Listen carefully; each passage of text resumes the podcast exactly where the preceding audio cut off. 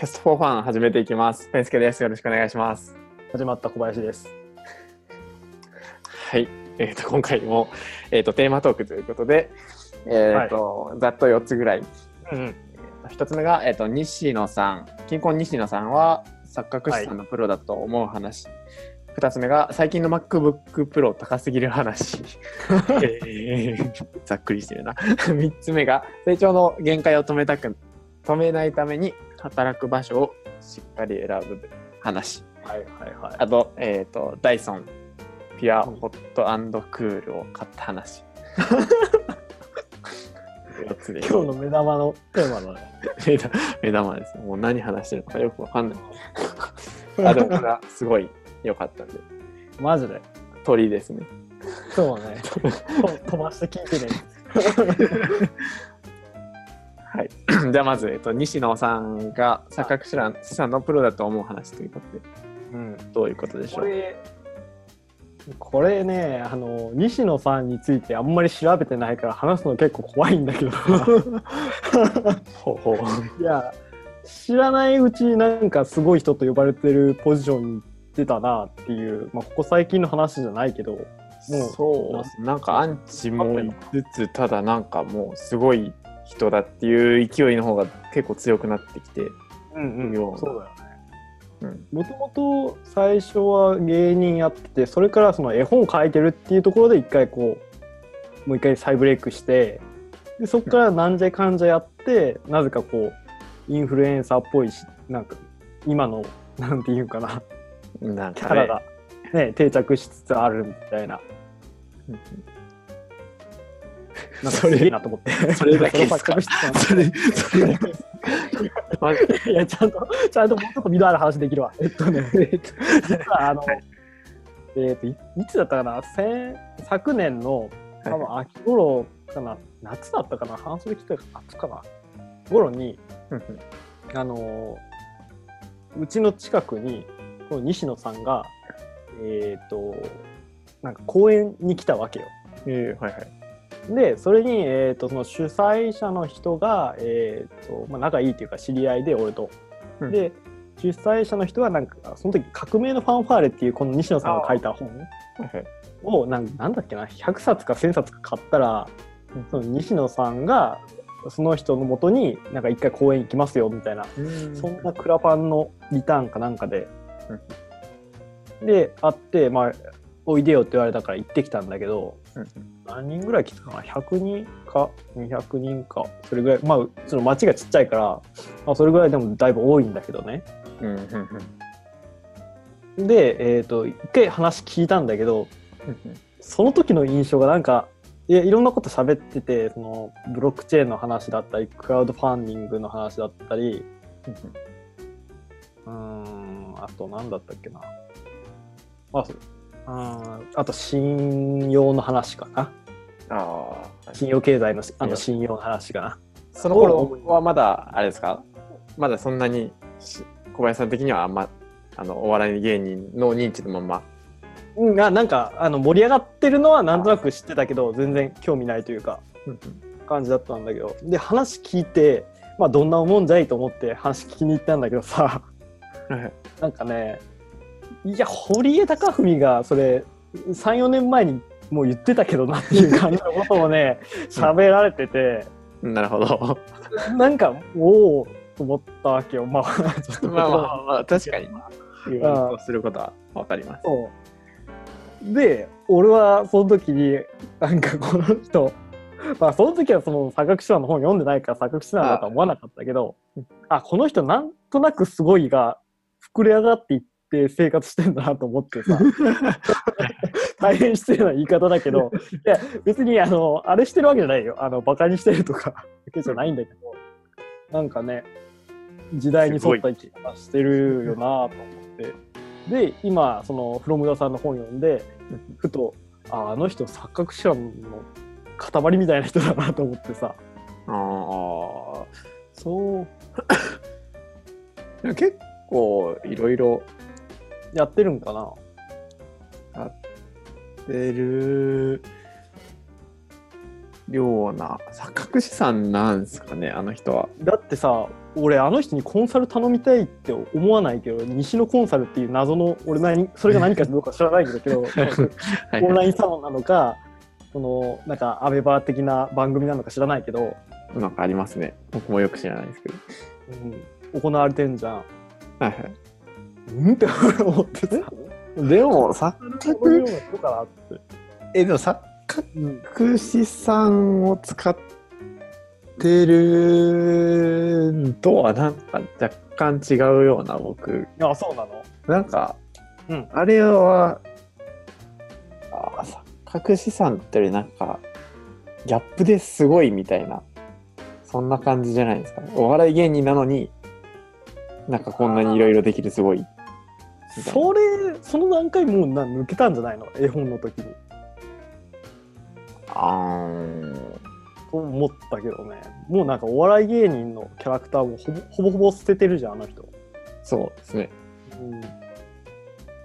うん、なんか知らんけどコンサルもできるすごいアイディアもできる頭がいいみたいなイメージがななんかついてるような気がしてさ。あーまああーまあそうだ錯覚資産錯覚資産って言われるとなんか僕なんかヒントあそうな。わわからん。あの言葉の定義の話だから全然わかんないけど俺も。まあでも なんかうん確かに雰囲気でのし上がってる感はうんうんあるっちゃあるけど。これ非常にあれだよね。西のサロンに所属されてる方に対して失礼な言い方になっちゃうかもしれないけどいや決してあのバカにしてるわけじゃないよ。すごいなっていう話ですよ。まあそうですね。すごい。うん、ね。なんかなんだろうな。うん、うん、ななんかなんかうまいこと僕も言語化ができないな。あのそもそもさ絵本ももうこれもう本当詳しく調べてないから言うの怖いけどさ。ああれだよね。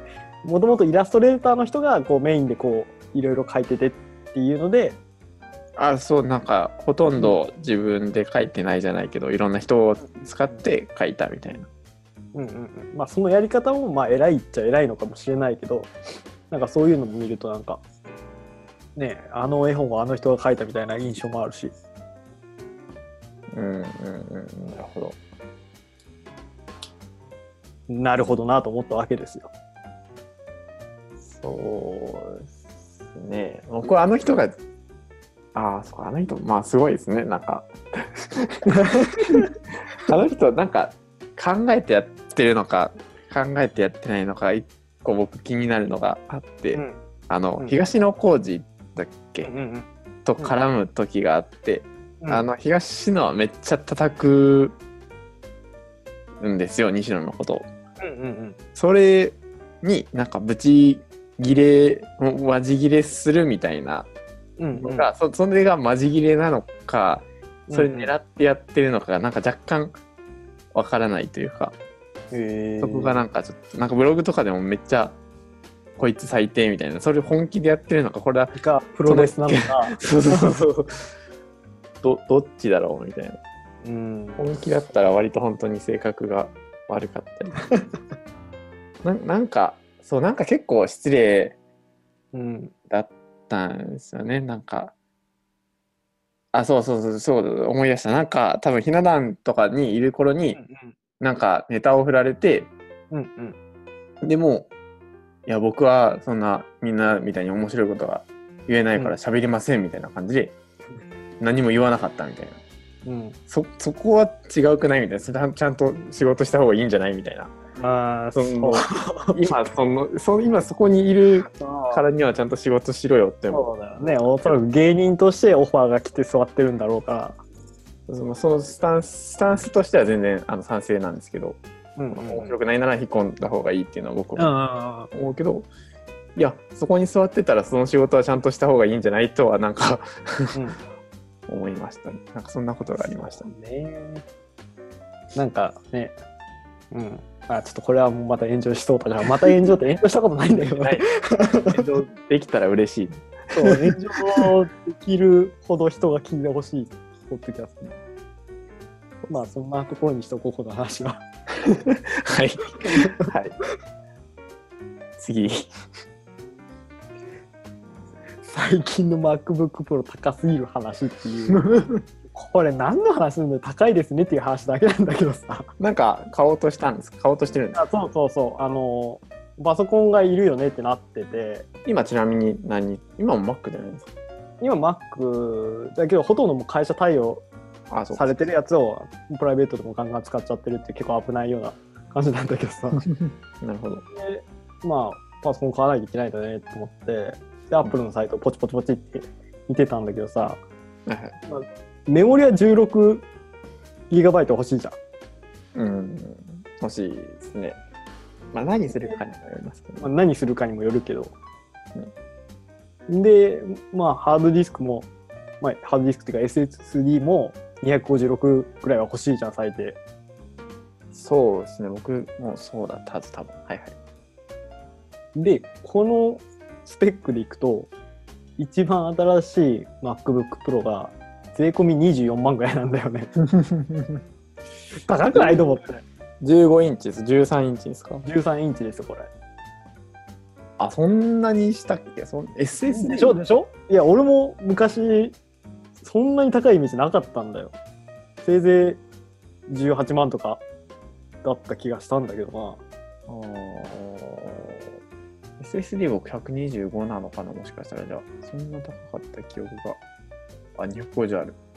あでも僕公式で買ってないです。多分価格 .com で買いましたね。あの1年前モデルを。ああはいはいはい。確かにそうですね。最新だとめっちゃ高いですね。そう。で今ラインナップとして1個前のモデルはいはい。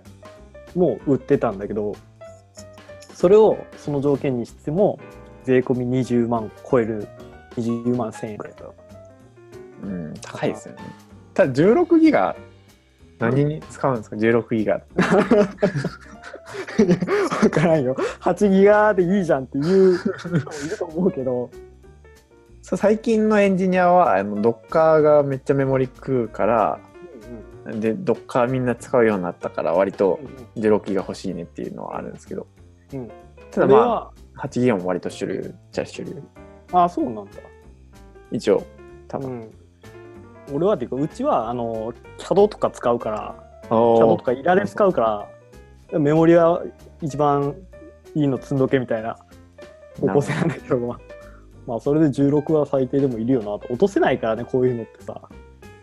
うん、落としてストレス感じちゃうだろうから。そうですね。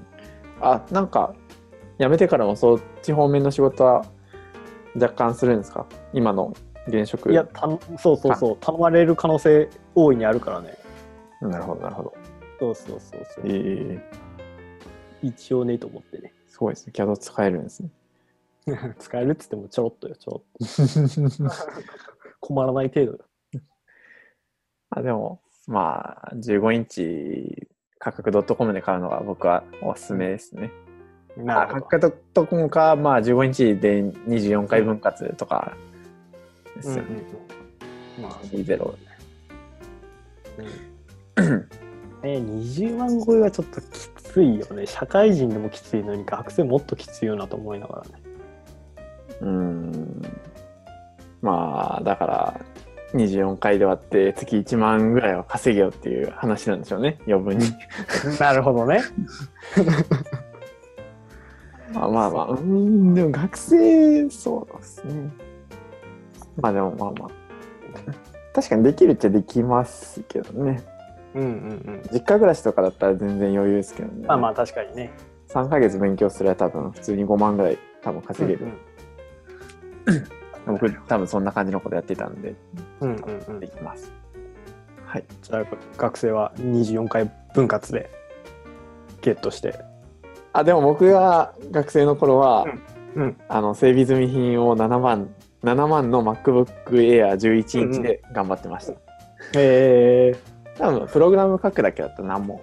全然いいよね。そうだよね。ないですもんね、そういうなんか11インチが10万切るとかね。うんうん。昔安かった気するんだけどな。まあ円高だったっていうのはあったけど。iMac かなんかを10万切りで買ったもんな。ええそうなんかうん。Mac 高い高いって言われてるけど、そのぐらいの値段だったら普通に下手な Windows 買うよりっていうかそうそうそうそう。大して変わんなくないみたいな。そうそうそうそう。その認識がめっちゃあったからさ、今こうパッと見たらさ、えこれさすがに高い。だったら、そのぐらい来るんじゃないっていうぐらいの値段するからね。Asus とかうん全ブックみたいなやつを。ね。買うのが、まあ確かに Mac じゃなくていいならうん買うかな。うんそうね。ちなみにやっぱ Mac じゃないといけないの？あ僕は若干信者寄りなのであんまよくわかんないです。まあ、Mac を買おう。やっぱり。で、どう、あそうですね。Mac だと思いますね。あの、エンジニアでも本うん。当にめちゃめちゃ強い人だったら、最近だともう何でもいいとは、あ僕のめっちゃ強い友人が、まあ、機械学習とかめっちゃやってるはいはい。友人がいるんですけど、その人からしたらもう Chromebook でいいって言ってました。あの、あの全部 SSH でやるから、自分のパソコン関係ないみたいな。うん、関係ないと。SSH で接続して、その先のパソコンをいじるから、まあ要するに、ビム使えれば何でも、うんうんじゃあつまりそれ、はちょっと強すぎるね。そうですね、強すぎる。なるほどね。全然困らなかったらしいです、海外出張とかも。Chromebook 持ってったけど、全然普通に仕事できるみたいな。へえ、すげえな。なんかちょっとね、ワックじゃなくてもインデオ的な揺れ戻しがきつつあるのかなって、なんかタイムラインとか見てると感じるけど、それはやっぱ一部の強い人たちのあれなのかな。どうなんですかね。まあ、Mac が一番お金があるなら無難ですよね。苦労しないかな。うん、僕は そう思いますね。はなんか結構いろいろ言われるんですけどね。ただまあうん最近だとあの Ubuntu 使えとか言われたら多分割と使える気もしないでもないですね。い。あ、そうなの？慣れてくる。うんまあそれいられとかはないからうんうん辛いですけど。うん。なるほはい。ど。はい。で、意外と話したな、これ。そうですね。このふわっとした話題。うんで次行きましょうか。えっと、成長の限界を止めたくないために働く場所をしっかり選ぶ。選んだ方がいいよという話。これ、えこれ、っと、かろうじて良さそうな話題だね。ためになりそうな話題。いやいや、最後のが一番いいです。あ、そうね。はいはい、そうね。これ、まあ、今週僕、ちらっとなんかツイッターでつぶやいたんですけど、なんか、まあ僕が大学卒業してからずっと住宅開発うんを受けて、まあしまあ、開発して納品するみたいな仕事をしてたんですけど、はいまあそこでずっと仕事してたけど全然成長しなかったみたいなで割うん。と、はいはい。あでそこを辞めてうん。多分辞めたのが去年の9月頃なんですけど、そっうんうんからのなんていうんですかね技術のうん自分で言うのもなんですけど技術の成長具合が半端なくうなぎ登り。あそうそうそう そう世界がめっちゃ広がったんであ、そうなんだ。なんか。でまあ言ったら3年ぐらいそこで働いてたけどうん。いややっぱ良くないなと思って。本当になんかずっと同じことしかしないんですよね。エンジニアだったんですけど。うん。まあなんか全部もう言ったら簡単に言ったら顧客管理みたいな。全全部が全部そんな感じ。な何かデータを登録して編集して、まあいい感じにうん。なんか出すみたいな。全全部そんな感じ。何かを登録していい感じに出す。うんうん。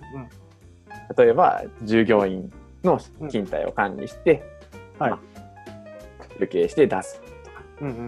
もう全部そんな感じだったんでなんか最後の方にこれ俺毎回同じコード書いてるなと思って そのデータベースだけ作ったら、うん。あのもうコードが出来上がるみたいなのを、まあ、クラウドジェネレーターとか割と落ちてたりするんですけど、まあ自分で使うように作っちゃったんですよね。うんそしたらもうなんか本当にめっちゃサクサクこなせるようにはなったんですけど、うん。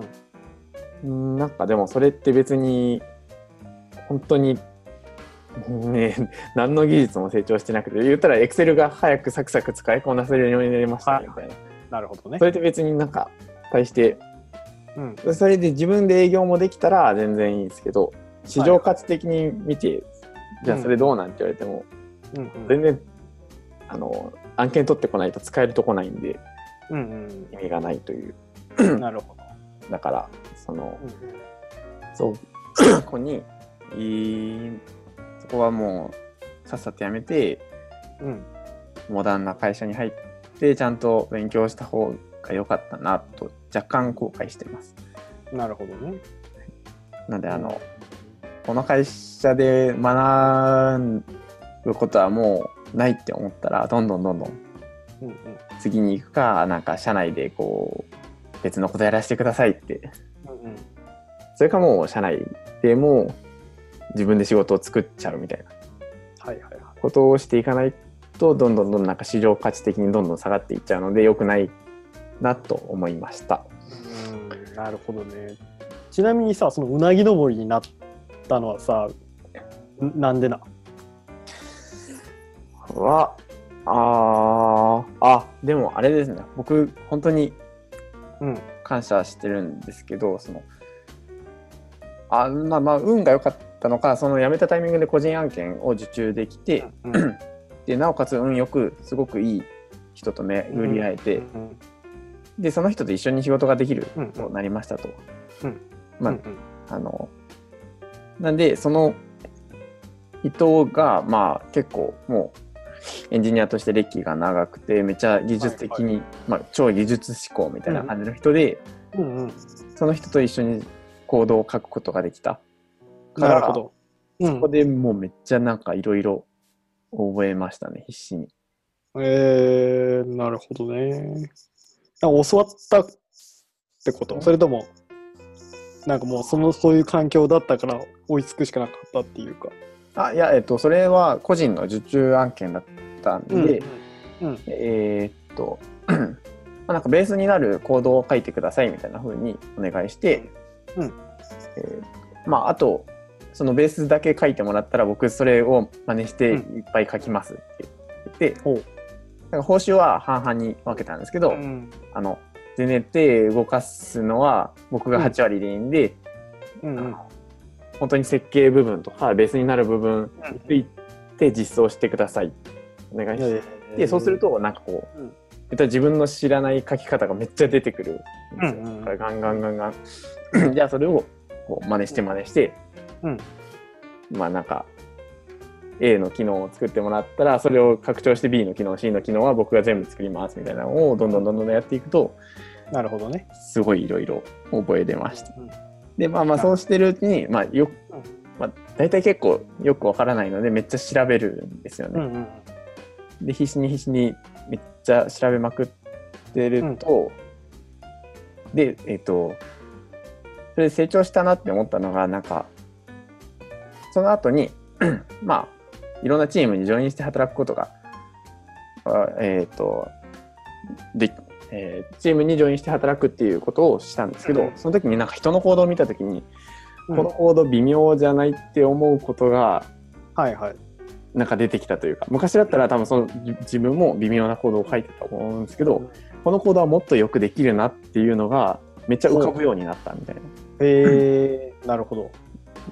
でなんかそうこう知ってるとなんかああなんかここ半年の学びってめっちゃ大きかったなと思って。うーん、なるほどね。ぐらいあの会社にいた時代はうん全然伸びなかったけど、うんうんこうやって外に出てうんこう新しい世界に飛び込むともううんぐっと成長できたなという感じがうんありました。うん。なるほどね。かなり知見のある話でしたな。今くすぶってるエンジニアの方、ぜひ、まあ、ペンちゃんの元に行ってもいいと思いますし。あ僕今3月から正社員になるんですけれどもそこ人材募集してますのでご興味ある方いらっしゃいました。まあ、これこれは多分あんまうん。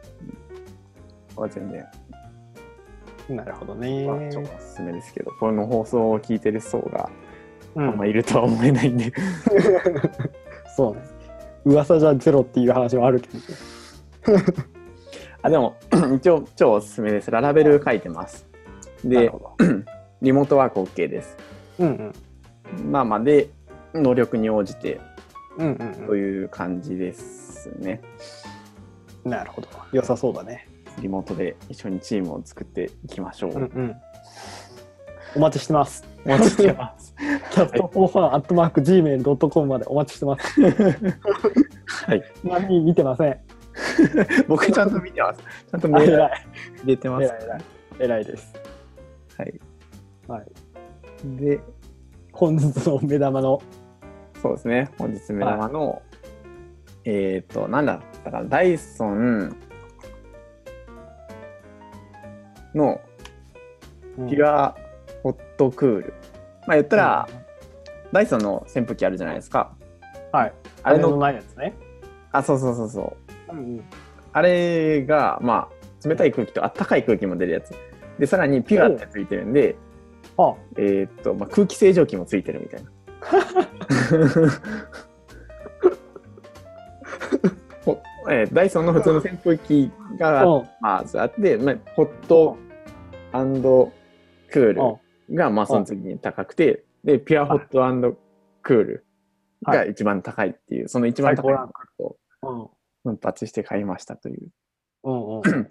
で、まあまあまあ、それ買ったのが、えっと、まあ僕の家普通になんか、えっと、うん郊外、郊外というか、まあまあ普通のい田舎かな？田舎だな。田舎で 2LDK に普通に住んでるんですけど、うん。まあ言った部屋、仕事をする部屋が、えっと、壁に穴が開けれなくて、うんうん。あの、エアコンがつけれないと。おお、そういうこと。あのだから窓用エアコンみたいなのがあって、それはつけれるんですけど、それって大体冷房しかなくて、うんうんそれまでずっとあの足元ヒーター、ハロゲンヒータそりゃ寒いよね。つけてたんですけど、それでこの冬しのいでたんですけど、結構もう毎日のことで嫌になってきて、構。なるよね、それ。そうで気づいて、ちょっと気づいて、これリビングで仕事したら一番いいんじゃね？と思って、はいはいはい。なるほど、ね。ちょっとしばらくリビングで仕事してたんですよ。うん。そしたらまあまあ割と快適なんですけど、うんうん。まあ、ただ僕ディスプレイもやっぱ使いたいんでこうディスプレイをよいしょよいしょとわざわざあーめんどくさいよね。って行ってしかもなんかこう朝ごはんの食べた後とかも全部片付けてみたいなっうんうん。ていうのを1ヶ月ぐらいしてたんですけどあもうしんどいと思って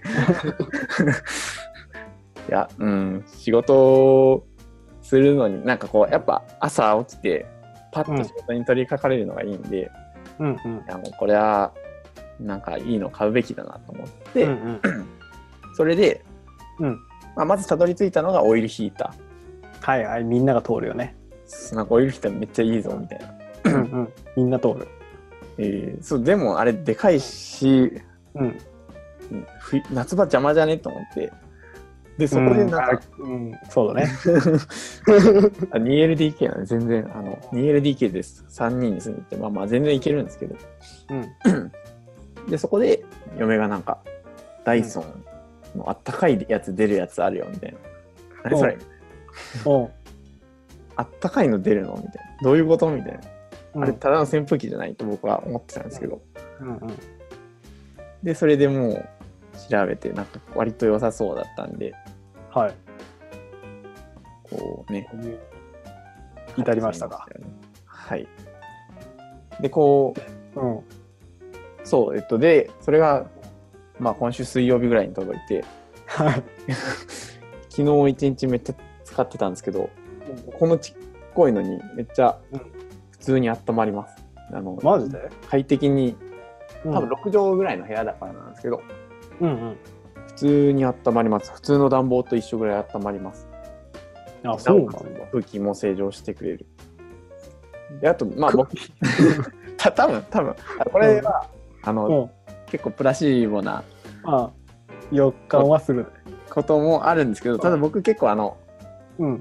喘息じゃないんですけど、なんか咳喘息とか、あなるほどねめっちゃ咳が出る人なんですよ。うんまあ、放送中も割と咳してる時あるんですけど、それが寝る時にうんあの頭の上でそれつけとくと、うん空気がきれいなような気がします。これは気のせいかもしれない。それは諸説あるかもしれない。諸説あるかもしれない。でも本当に、ぜひ買って試してくださいっていう感じだね。それはね。はい。なんかこう PM2.5 みたいな数値がなんかグラフで出るんですよ。うんうんそれがちゃんとこう下がっていく。なるほどね。これは多分プラシーボかもしれないですけど。そうか。えー、今ウェブ見てるけどさ、結構ちっちゃいね。あ、でも家にあると若干でかいですよ。こいつです、こいつ。ああ、なるほど。なるほど、これ伝わんないでしょ。なるほど、なるほどってこと。とでかい。うんまあまあでも扇風機と同じぐらい。オイルヒーターにしたら3分の1ぐらいそうですね。収まってるよ。めっちゃいいですよ、めっちゃ。で、それ部屋全体が温まるの？あ、普通に温まります。あた若干遅いですけど、うんうんあ、でも若干遅い分はもう直で当てとけば、当てとけば結構暖かい風出るんで、あ、ほんと。普通に暖房？あ、暖房と同じぐらい。あリビングでそれこそ仕事してた時は、なんかエアコンの暖房をつけてたんですけど、うんそれと同じ感じで普通に温まります、ああ、なるほどね。もう押した瞬間からあった暖かいの、それ？若干遅いです。そこはやっぱりあれと一緒だ。そうだね、エあアコンと一緒それはハロゲンヒーターの方が強いです。だ。あやっぱそう 若干遅い。けどまあまあ気、になりますね。めっちゃいいですね。で、やっぱね、うんあ冷たい風も普通に冷たいんで、あの扇風機より、なんていうんですか、ちゃんと冷たかったです。これ夏まだ来てないからわかんないですけど。ただの風じゃなくて、若干冷たい風が出ます。本当か、それ？本当本当本当です、本当です。えーなんであの空気清浄機はもしかしたらいらない。空気清浄機抜いたら多分3万ぐらいで買えるんですけど、3万か4万ぐらいかな。価格 .com で。で、まあ、これ空気清浄機も入れたから6万ちょっとしたんですけど、うんうん。まあ今のところ全然大活躍と。はい。ぜひぜひ、あの、であのエアコンつけれない部屋に、ぜひ置いてください。年中置きっぱでいいんで。うん、本当よね。エアコンつけれない部屋には確かにいいかもね。そうですね。窓窓用エアコンつけちゃったんですけど、あ、でもこれはさすがにいるかな。夏場になったら。そう、でも、え。やっぱ大事というか、ーうんうん。ここから話を立て直すと、仕事、やっぱね、うん。仕事に取り掛かれるのがね、毎日こう、そう。ね。を作れるのが、割と本当にリビングで仕事してた時って、こう、朝ごはん、あ割と僕5時とか6時に起きて仕事したりするんですけど、そこからうん朝ごはん食べると、わわちゃーってなるんですよ。うんうんうんうんじゃあなんかそれ片付けたくないなはあみたいな。うん。うんうん。で、ゴロンってしちゃうことがあったんで、まあそれがなくなります。なるほど。うん。仕事の効率がめっちゃ上がります。いや絶対なんかいい感じの話に落ち持っていくのやめよう、このこのルールなしで。いやいや、苦しいだけになりそう。リモートワークをする人は、やっぱこういう投資を惜しんじゃいけないなっていう。あ、そうそうそう、これ関係ないですけど、僕最近、うんあのおすすめがありまして、あの集中力を落とさないための方法というのがありまして、はいはい。あの、お昼ご飯をうん毎食そばにします。うほおやつはもう絶対に素揚げのミックスナッツにします。そうすると、全然眠くならないので、めっちゃいいです。これえー、それなんで？あの低 GI って言ってそのあの血糖値がだから炭水化物とか食べると血糖値が上がるんですね。で血糖値が上がる時とかにめめっちゃ眠くなったり、でけ逆に血糖値下がる時も、えっと、めっちゃ空腹感を感じるんですよ。うん絶対その山の上り下りの時にうん。こう集中力が切れるんでうん。でその低 GI っていうのが血糖値が上がりにくいからえー。そばをうん。食べてもこう眠くならない。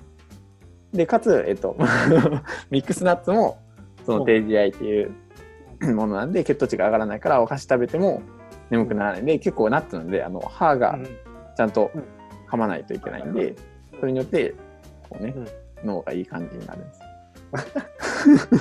飽きない。そあばそう、ごめんなさい、僕、あの食に全く興味のない人なんで、あ、そうな食べれたらいいって感じ。あの僕、そう、うん。栄養が取れたらそれでいいという人なんで、なるほど。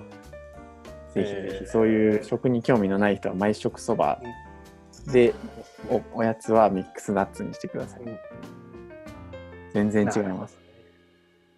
それまで僕、うん。あめっちゃどうでもいい話ばっかりするんですけど、どうでもいいポッドキャストだけ。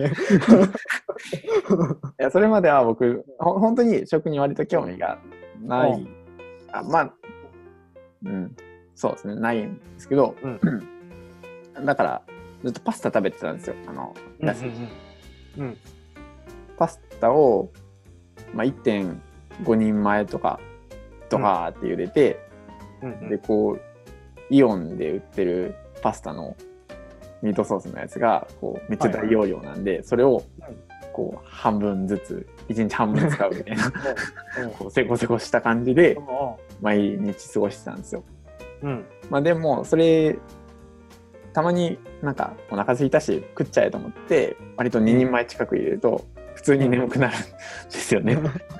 それが本当になくなります。ほ本当にこれはなくなります。マジで。めっちゃいいです。たうん。っていうのをこう、お給料が若干、あの、改善、よ、良くなったので、うん。そば投に変え資しようということで、そばに変えました。これは毎食そばいけるな。た。へーなるほどね。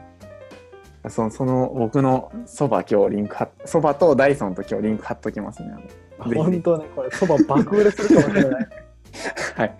そばとミックスナッツとダイソンかうん。あの、うんぜひぜひ皆さんこれを買って、あの、うん来年のキャスト4ファンのドメインの更新代金に当てたいので、よろしくお願いいたします。大人の二人がやって何言ってんだって感じだけど。あの、なんかドットファンは3000円ぐらいかかるらしい。あだでも、あの、これちょっと恥ずかしい話なんですけど、大体この、キャポッドキャストやる人ってドット FM って撮るんですよ。ああってるね。で、多分撮る時点で1万ぐらいかかるんで、マジで？そんなに高いの ?FM って。そうだからやめたんですよ、僕。マジで？まあでも、ドットファンでもあの年間3000円かかるんで、皆さんぜひぜひあの さ3000円分僕らに報酬が入るお買い物を、あいう僕が実践してる本当にいいものをおすすめするので。はい、以上宣伝でした。はい、熱烈なファンがいたら支援していただけると助かります。本当に食に興味ない人は絶対にそばとミックスナッツめっちゃいいです。あのお金がなかったらパスタが一番安くてうん。で、パスタサバイバルポッドキャストやね。サバイバル系。そうそばおすすめです。以上ではいす。。ではこの辺にしときますか。はい、感想がございましたら、キャスト4ファン、シャープキャスト4ファンというハッシュタグでつぶやいてください。なんとなんと、今日多分僕が初めて投稿したので、皆さんそれに続いてよろしくお願いします。お待ちしてます。そしてゲストもお待ちしてます。ああ、ぜひぜひよろしくお願いします。はい、お待ちしてます。ではでは、ありがとうございました。はい、お疲れ様でした。お疲れ様でした。